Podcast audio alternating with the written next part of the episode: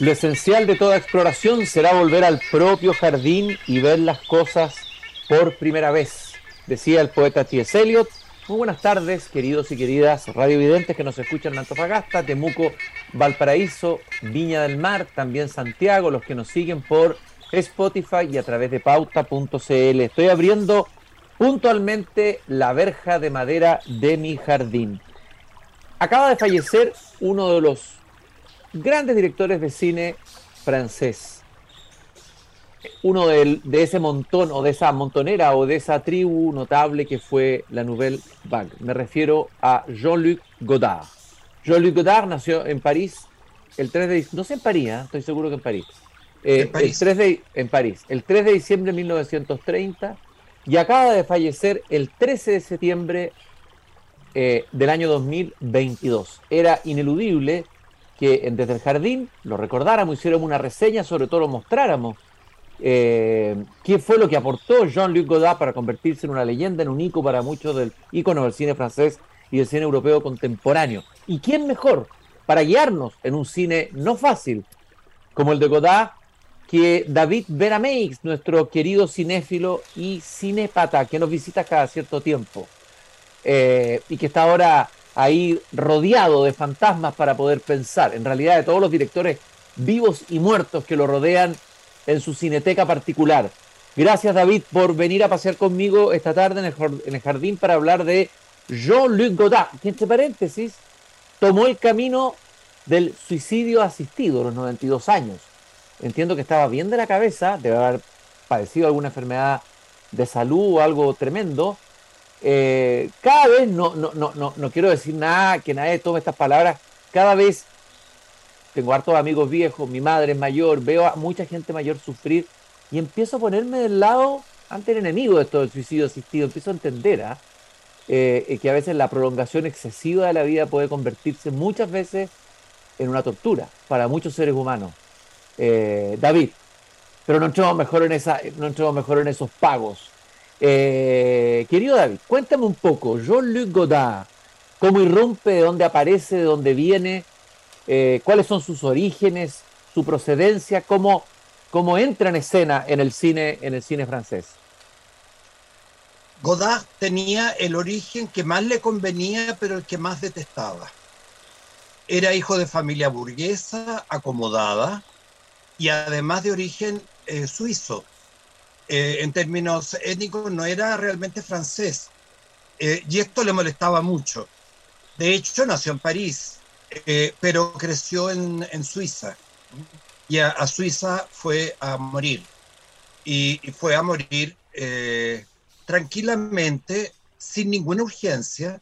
Ah, y según lo que dice el diario, leí esta mañana, Liberación, sin ninguna eh, enfermedad que lo estuviera atormentando, sino que simplemente de cansancio, de cansancio de adentro. y claro, si se hizo todas las películas había y por haber, filmaba, eh, alguien, eh, me, recuerdo que en París una vez alguien me dijo, ah, tú eres chileno, si conoces a Ruiz, sí, ese es el único que le puede hacer el peso a Godard. Y yo mm. dije, ¿en qué sentido? En la cantidad de películas que hace por, por año. O sea, era prolífico, era prolífico el hombre. ¿Y Raúl Ruiz admiraría a Godard, conocería, tendría algún vínculo, relación entre su cine y el de Godard? ¿Podrían establecer algún puente ahí? Em, lo único comentario que me recuerdo alguna vez que, que hizo Ruiz respecto a Godard es que Godard era magnífico, pero era muy serio, era muy pesado. Y sabemos, Ruiz era muy travieso, muy divertido y eh, no, nos decía que no se podía filmar ya una película, pero dos sí. Eh, ¿no? Entonces, eh, es poco probable que hayan cruzado muchas palabras esos dos. Entiendo que Godard junto, entiendo, perdón, David, que Godard junto con su labor de cine también tuvo una labor como crítico en Calle de Cinema, o sea, era un crítico y un teórico del cine. Claro, viene de una generación que nació en la crítica, se formó en la crítica, en leer mucho, en ser muy inteligentes porque eran franceses, o no tanto tienen que darle caldo de cabeza a todo. Mm, mm. Em, en una época, la posguerra, en la cual eh, había que refundarlo todo, en donde todos los buenos modales antiguos ya no podían eh, resistir eh, análisis y por lo tanto eh, el modelo del cine francés, que era un, el modelo del cine bien hecho, iba a ser radicalmente cuestionado.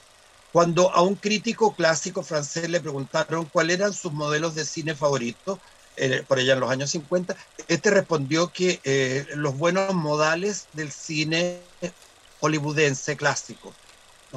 Entonces, Godard, Truffaut, Romer y Chabrol tomaron esto como un desafío y decidieron tener malos modales. Mm. Y de hacer las cosas todo lo contrario de lo que lo hacían los franceses de aquella época y tomaron como modelo justamente al cine norteamericano. Y esto es muy radical. ¿no? porque optar en Francia, que sabemos un país que inventó el concepto del chauvinismo, eh, a, los enfants de la patrie, le jour de gloire est arrivé. École, ahí le salió el, el, francés escondido que tenía. Sí, sí. Y entonces eh, fue muy desafiante ¿no? eh, hacer, hacer esto. Y de hecho, el debut de Godard en el largometraje, había hecho cortometraje antes, eh, va a ser Sin Aliento, en donde el, eh, el, modelo va a ser el cine negro norteamericano, que sabemos un cine policial, serie B, vale decir, eh, de, de, salas de segunda categoría y de programas dobles, en donde una chica mala al final de la película terminaba pésimo y un chico malo terminaba arrancándose de la cárcel eh, buscando una libertad que terminaba a balazo limpio. ¿Mm? Ahora, eso te iba a preguntar. Usan el, una parte del cine norteamericano como base, pero imagino que lo subvierten tanto formalmente como los contenidos. ¿Cuál es la subversión de la Nouvelle Vague? Es justamente tomar esas formas clásicas del cine norteamericano de género y aplicarles las radicales operaciones intelectuales eh, que eh, Eisenstein, Pudovkin eh, y, los demás soviéticos, Zigabertov, eh, los soviéticos revolucionarios de los años 20 habían aplicado sobre eh, la realidad revolucionaria. Entonces, de, esta, de este cruce va a surgir un cine que en el caso de Godard va a molestar visualmente, pero curiosamente por eso, justamente porque va a interrumpirle la clara digestión al espectador que está viendo la película, pero al mismo tiempo lo va a hacer saltar de la butaca para sorprenderlo con eh, cortes abruptos, eh, saltos de eje, es decir, del eje de mirada. ¿A quién está mirando este personaje? Está mirando para allá, ¿no? Pero está en la toma siguiente está mirando para el otro lado. Y una cantidad de transgresiones y de elipsis muy radicales que van a hacer que el espectador tenga que estar sentadito en la punta de la butaca atento para ver qué, qué fue lo que pasó. Ah, pestañaste, perdiste. Espérate la próxima secuencia a ver si la entiendes, ¿no? Y por lo tanto era un verdadero kamikaze del punto de vista comercial, eh, el joven Godard, que decidió lanzarse el todo por el todo en hacer lo que él realmente creía y quería hacer y se lo podía permitir, ya sabemos, origen alto burgués. Oye, entiendo que es verdad esto, que fue de los primeros, o no sé si el primero que rodó cámara en mano en, el cine, algo que uno, en una película de ficción, digamos. ¿ah? Claro, para eso ayudó un hecho significativo importante.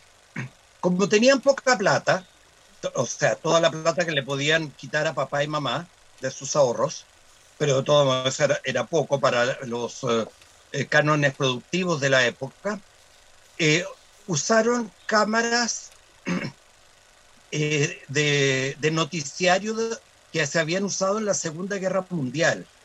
En la Segunda Guerra Mundial fue necesario crear cámaras muy livianas, pequeñitas y a cuerda, que no funcionaran con batería, porque en medio de las batallas de las cuestiones había que filmar lo que estaba pasando ahí inmediatamente. ¿no? Y entonces, eh, em, eh, muchas de estas cámaras de origen norteamericano, la famosa Bell and Howell, eh, permitía mayor libertad de movimiento sin necesidad de grúas y de cosas complicadas. Los, los famosos dolly, estos carritos con rieles, y, eh, y obligaba a tomas cortas, a tomas de no más de 25 segundos. Entonces, echándole cuerda a la cámara, se echaba a correr y no se podía hacer un plano secuencia, por ejemplo, ¿no? Mm. Que, que, dura más tiempo. Entonces, eso mismo eh, desarrolló eh, la, mm, la, inventiva de la eh, enorme de, de, Godard y Raúl Coutard, que va a ser su famoso director de fotografía, va a inaugurar realmente un léxico nuevo en términos de los movimientos de cámara en el cine gracias justamente a la liviandad de los aparatos utilizados. Aparte de estos como saltos, bueno, son importantes, formales en el lenguaje, ¿qué trascendencia tiene? A ver, ¿qué deja finalmente en un balance con más distancia la Nouvelle Vague para el, para el gran cine? Em, recupera la juventud, recupera incluso la estupidez de la juventud. Eh, vale decir, la posibilidad de cometer errores y esos errores transformarlos en signos expresivos. Entonces, claro, desde ahí para adelante, todos los cineastas que han querido refundar el cine han tenido que pasar por esa, por esa plaza dignidad, digamos, eh, mm. para eh, ver qué es lo que ahí se hizo y eh, aplicarlo a sus mejores intenciones expresivas contemporánea. Y eso es universal. Va a tener lo mismo, una tremenda influencia en el cine latinoamericano en los años 60, como va a tener una enorme eh, influencia referencial para el movimiento dogma, por ejemplo, que es de los años 80-90, mm. eh, nórdico, principalmente danés. ¿no? Eh, Thomas Wirtenberg, el creador del movimiento dogma, él decía de verle todo a, a Godard fue el reciente ganador del Oscar el año, el año pasado. Em, lo cual indica, se fijan, un nivel de, de, vigencia importante. Eh, Nagisa Oshima, uno de los grandes directores de cine japonés y totalmente antisistema, como decía él, eh, anti, soy anti-Kurosawa, lo cual quiere decir que tengo algo que decir. ¿no? Eh, Nagisa Oshima eh, también eh, aprendió mucho de, esta, de estas rupturas y, de, este arriesgarse a no ser entendido. la, la Nouvelle Vague se lanzó con todo a crear sus sueños intelectuales, lo cual en, ese, en esa época no se acostumbraba.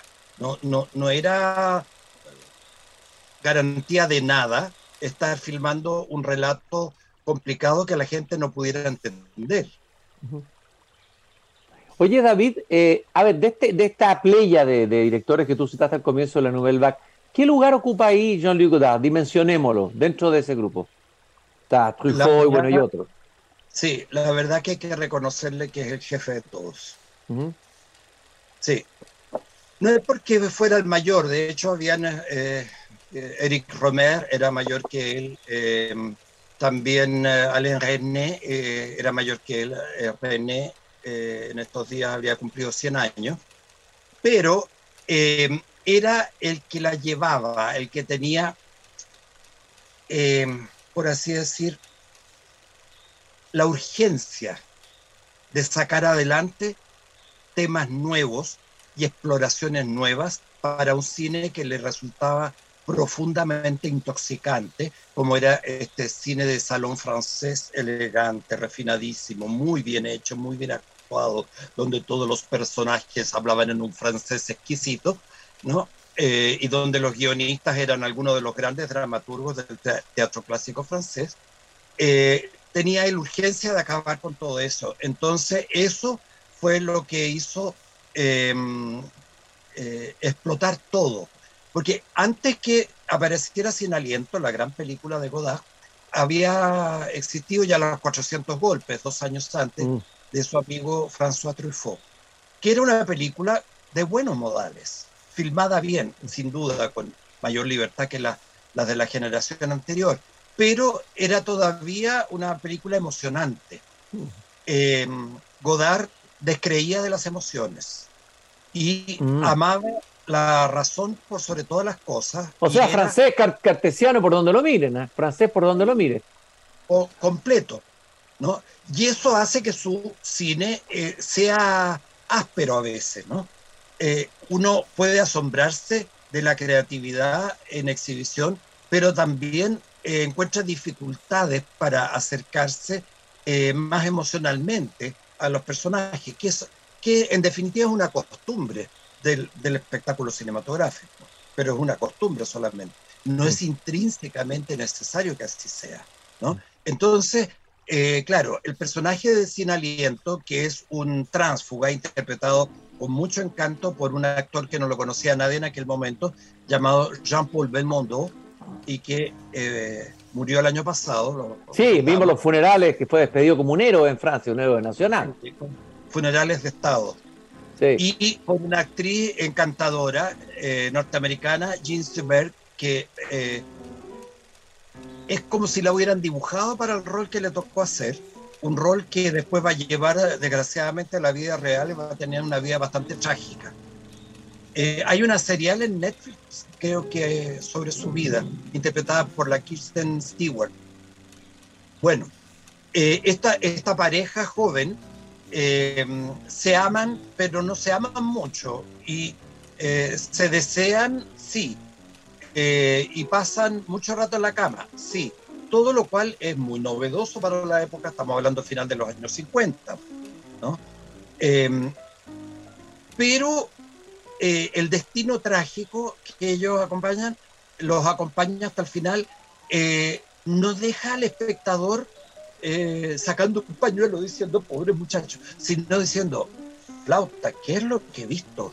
Pero ¿por qué hicieron eso? ¿Por qué pudieron haber hecho esto otro y optaron por aquello y bla, bla, bla, bla, bla, bla, bla?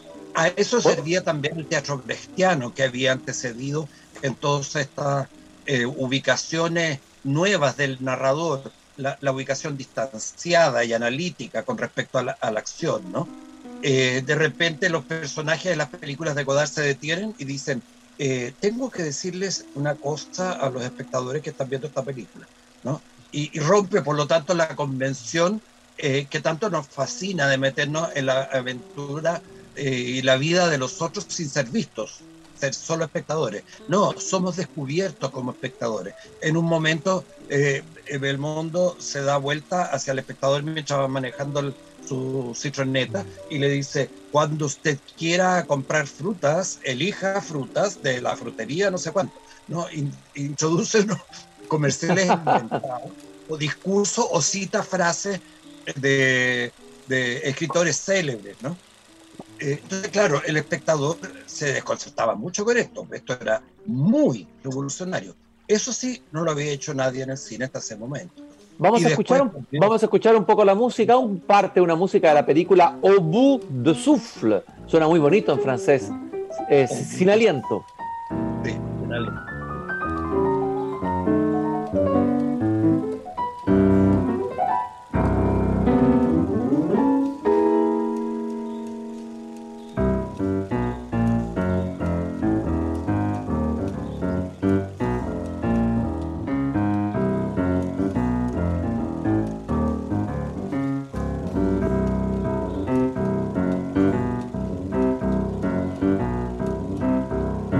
Estamos en Desde el Jardín con David Verameix, recordando la figura señora de Jean-Luc Godard, director de cine francés de la Nouvelle Vague, que acaba de fallecer el 13 de septiembre con un suicidio asistido, parece casi una escena de una película de Godard, también no algo como experimental, también eh, eh, eh, en Suiza.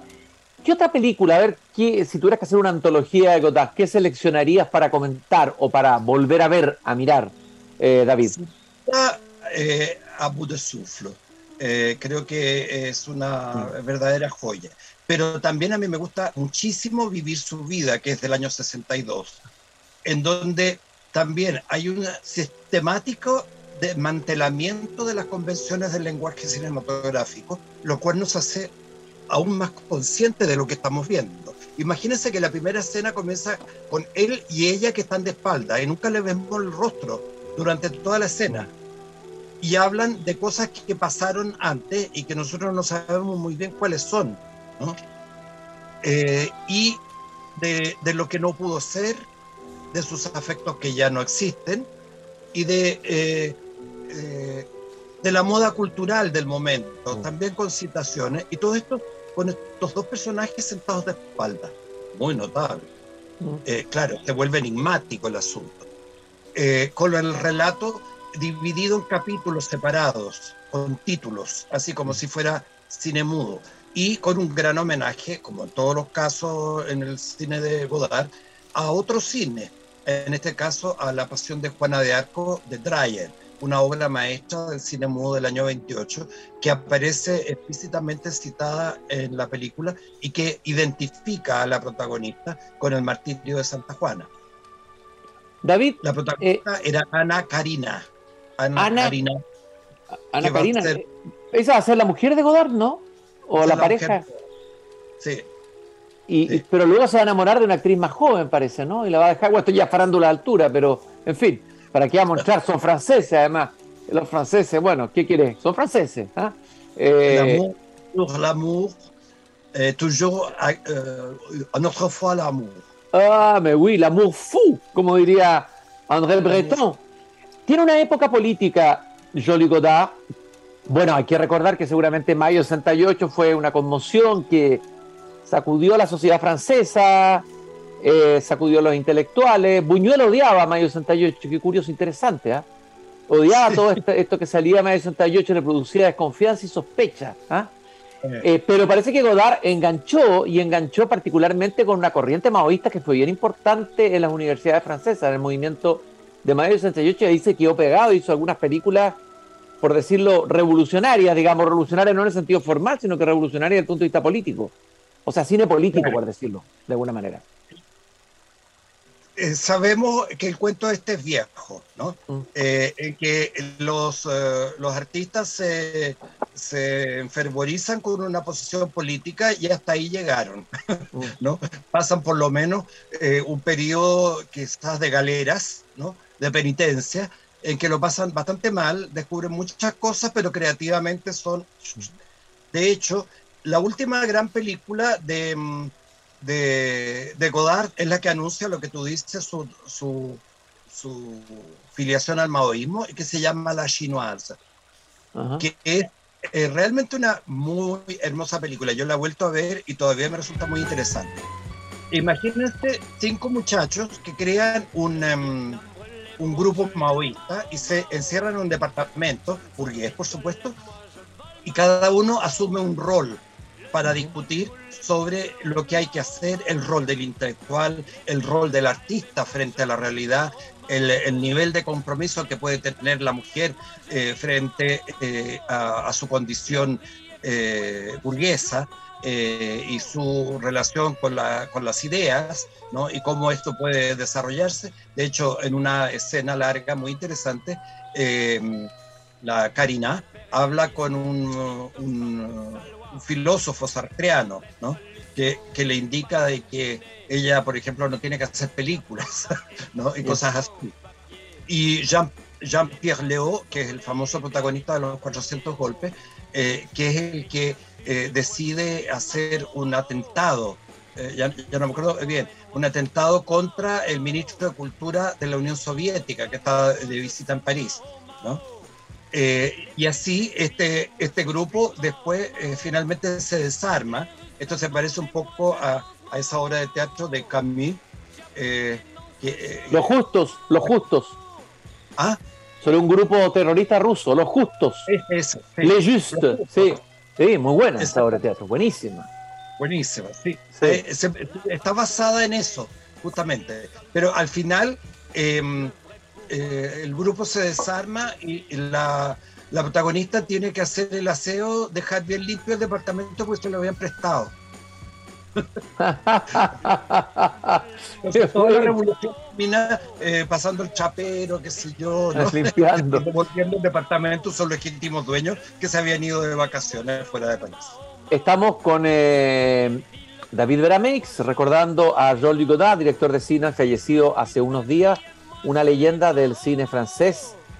En los últimos minutos que nos quedan, eh, David, no sé si preguntarte por alguna película antes del final de Godard, o si hay algo, alguna cosa interesante en la parte, en el crepúsculo de Godard. A ver, pienso en Adieu au langage, 2012.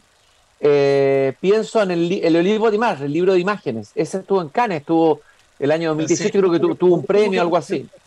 ¿Ah? Mm. A ver, ¿qué es, lo, que se puede rescatar de la parte final de Godard? ¿Cuál es, el qué es lo que deja como testamento? Eh, Godard, digámoslo, tuvo que probar todo. Hubo una cosa de la cual se haya ahorrado, excepto el conservadurismo. ¿no? Entonces, eh, tuvo un periodo eh, neoclásico, similar al que vivió Stravinsky, en que eh, hizo películas bien hechas, pero siempre con temática transgresiva. Por ejemplo, eh, Renom Carmen, que es una versión moderna de la Carmen de Mérimée, sobre la cual está basada la famosa ópera, eh, con una chica muy voluptuosa que se llama Marushka Semers, si no me equivoco. Y, eh, y también Je, eh, Je, vous salue Marie, que era una revisitación intelectual, por supuesto, de, el, de, la, concepción, de la Inmaculada Concepción. ¿no? En donde la Virgen María recibía de repente la, la, luz, eh, y que fue muy criticada en su momento. Eh, ambas rozaban el mal gusto, pero tenían de positivo el hecho de saber de que todavía estaba el cineasta ahí dentro. Eh, son construcciones que solamente pueden existir en el cine.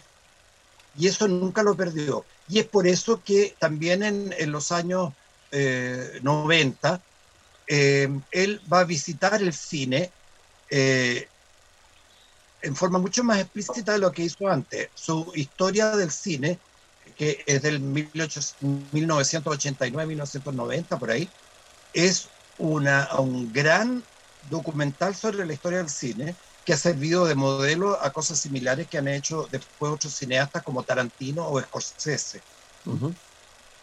Y que son su lectura propia de, eh, de, la historia del cine a la cual Godard siempre se, se sintió deudor. Siempre se sintió deudor, por ejemplo, de Rossellini, a pesar de que no podía filmar absolutamente como él. Siempre se sintió eh, admirador de, mm, eh, de John Huston, de, eh, del, vuelvo a decir, del cine negro, de Hitchcock, eh, pero no, no, no, podía filmar como ninguno de ellos. Y su modo de filmar era colocar la cámara a una distancia suficiente como para estar lo suficientemente cerca del pensamiento del personaje, pero no del alma. O sea, hay una cierta, podríamos decir, frialdad en el cine de Godard que es eso lo que hizo siempre eh, que, se riñera a, puñetes con la taquilla. Nunca fue un cineasta taquillero, por mucho que fuera sumamente admirado y por mucho que yo soy profesor de cine en la universidad. Mis estudiantes dicen, y Godard, profesor. Y, esto, ¿qué pensó Godard al respecto? ¿No? Es un punto referencial eh, sumamente importante. Pero desde el punto de vista de las ideas, más que de las emociones, que vuelvo a insistir, las emociones son parte esencial del espectáculo, de todo el desde, espectáculo. Desde luego, para qué decir del cine, etcétera, ¿no? Eh, eh, oye, eh, David, y tuvo ahí una incursión en el cine digital, entiendo, ¿no? filmó en 3D. ¿Qué, ¿Qué, hizo ahí Godard? ¿Que hay algún aporte interesante que haya hecho en esa incursión? la verdad que no mucho porque se dio cuenta con una cierta sorpresa por parte suya de que no, no se sentía cómodo. ¿no? Eh, leí una entrevista por, por ahí que en, una revista italiana de hace unos 10 años atrás, en que él decía que em, llegaba el momento en que él también se iba, se estaba transformando en aquello que él más detestaba. ¿Ya? Y que seguramente los jóvenes iban a empezar a ver sus películas con sospecha, como él veía con sospecha las películas de los, eh, de los René Clair o de los eh, Jean Renoir, que tanto admiraba, entre paréntesis, pero que, con los cuales, contra los cuales él creó probablemente su cine. Y por último, David, el cine francés hoy está dando algo interesante, se conecta con esto o son los rebeldes frente a, esta generación anterior, hay eh, eh, los padres a los cuales hay que matar, hay algo, hay, hay algún Godard, algún Truffaut, algo, algo nuevo en el horizonte del cine francés o el cine francés no está, no está produciendo nada. Sí, sé honesto, no trates de, no me flato pa, no me, no me trates de engañar ni de, ni de, ni envolver. Dis-moi la vérité, mon ami. ¿Qué pasa con el cine francés hoy? Triunfaron los buenos modales. Ajá. ¿Ya? Entonces, el cine francés actual es bien educadito, es cuidadoso, eh, eh, técnica y estéticamente muy refinado. Véase Titán, la película que ganó Cannes el, año pasado. Em, anda por ahí, me dijeron que está en una plataforma. Es una película para no perdérsela. Titán. Wow. Pucha, qué ganas de verla. ¿Qué, ¿Qué, plataforma será? Estoy chato meterme en una y otra plataforma y no encontrar las películas que busco. Eh, eh, pero, vamos a buscarla.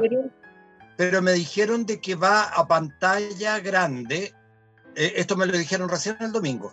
Entonces, por eso no se los había contado antes. Bueno, es que no me habían invitado antes tampoco. No, no ¿cómo que te habían invitado? Tú, tú puedes venir cuando quieres, tú sabes, por favor. Pero no. Mais, enfin, me, me ne plaisante pas, David. David, yo te quiero agradecer este recorrido que hemos hecho por el cine de Jean-Luc Godard, que naciera el 3 de diciembre de 1930 en París y falleciera en Suiza el 13 de septiembre pasado. Gracias por esta, eh, eh, este, este, este paseo por el cine, la obra de uno de los autores más importantes del cine europeo contemporáneo. Nos encontramos muy... más importantes del cine. Del cine, de todas maneras. Nos encontramos de todas maneras muy pronto, David. ¿eh? Yo te abrazo. Merci. Au revoir.